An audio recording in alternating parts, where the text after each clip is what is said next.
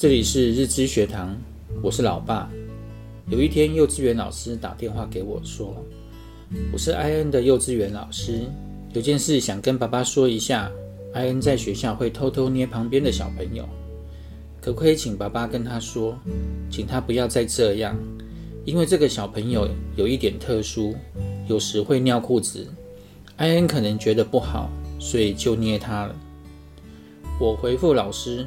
我们会马上跟艾恩说，谢谢老师通知我。当时我跟妈妈都很紧张，为什么艾恩会有这种暴力行为？后来想想，认为艾恩会捏同学，一定是因为他这么大了，不应该尿裤子，觉得这样不干净，才会有这样的行为。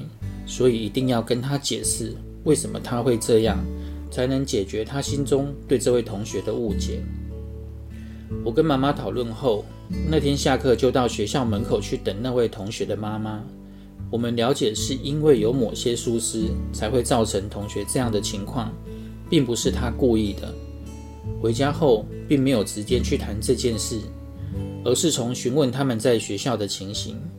当恩恩提到班上有个特殊同学时，才把这位同学的情况跟他们说明，并强调这不是他故意这样做的。而且对于这样的同学，我们更应该去协助他。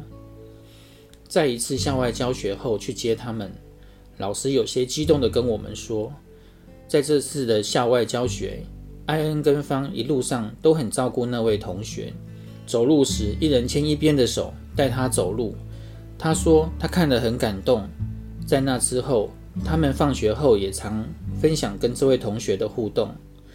对于孩子犯错，应该要先了解他背后的原因，了解原因后再去解决问题，就容易多了。因为当他们了解真相后，自己就能判断自己该有的行为。我为你们骄傲，希望对你们有帮助。